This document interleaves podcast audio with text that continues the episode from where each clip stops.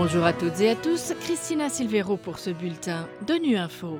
Au menu de l'actualité, la Russie a commis un large éventail de crimes de guerre en Ukraine, selon l'ONU. L'OIT rappelle l'importance des travailleurs essentiels. Enfin, dernier droit des travaux de la Commission des femmes.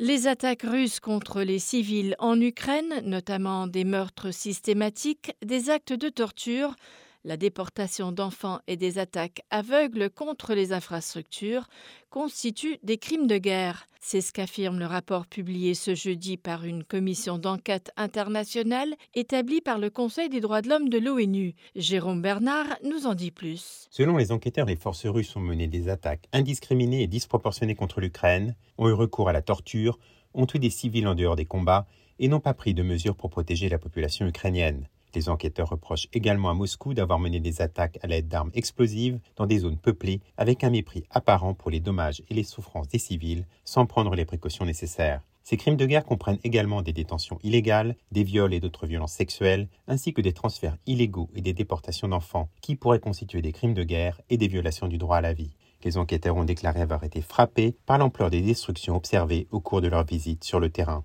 Il recommande que toutes les violations et tous les crimes fassent l'objet d'une enquête et que le responsable soit tenu de rendre des comptes, que ce soit au niveau national ou international. Ils appellent à une approche globale de reddition des comptes qui englobe à la fois la responsabilité pénale et le droit des victimes à la vérité, à la réparation et à la non-répétition.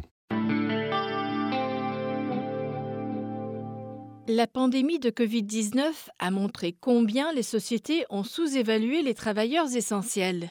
L'édition 2023 du rapport de l'OIT sur les perspectives de l'emploi dans le monde porte ainsi sur la valeur du travail essentiel et souligne l'importance d'offrir à ces travailleurs un salaire adéquat et des conditions de travail décentes. Les précisions de Janine Berg, économiste principale à l'Organisation internationale du travail. Ce que nous avons constaté, c'est qu'en général, pendant et depuis la pandémie, les conditions de travail sont inadéquates. Des lacunes en matière de sécurité, de santé au travail, un recours important aux contrats temporaires, des horaires de travail excessifs, de nombreux travailleurs sont mal payés, l'accès à la formation est également limité dans les pays à revenus faibles et moyens et la protection sociale est insuffisante.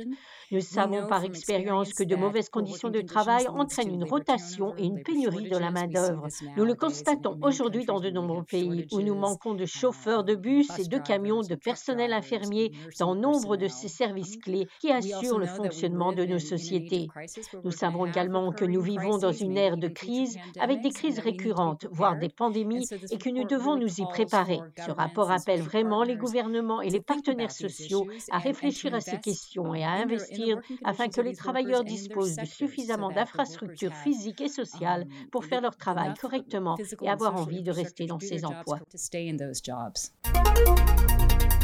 Dernier droit des travaux de la 67e session de la Commission des femmes au siège de l'ONU à New York, axé sur l'innovation et l'autonomisation des filles et des femmes à l'ère de la technologie. D'ici vendredi, les participants doivent adopter une feuille de route pour permettre notamment au gouvernement de s'approprier des leçons tirées et de se doter d'un cadre femmes et technologie adéquat. La représentante de NUFAM auprès de l'Union africaine assiste aux négociations, l'occasion de la recevoir dans nos studios et de lui demander les points importants pour la région africaine. On écoute Awa Ndiaye Sek. La discussion est de voir comment améliorer l'accès pour réduire le gap digital qu'on voit entre les pays du Nord et les pays du Sud, comment réduire le gap dans un pays entre les hommes et les femmes comment faire en sorte que l'accès à la technologie ne soit plus un luxe, mais soit plutôt une nécessité. La question des équipements, parce que même si vous avez accès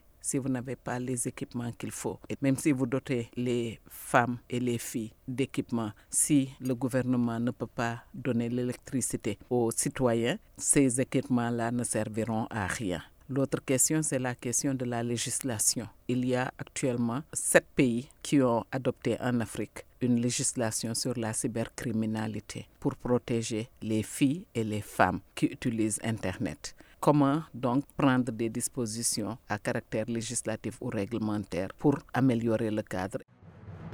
Voilà fin de ce bulletin de Nu Info. Merci de votre fidélité. À bientôt.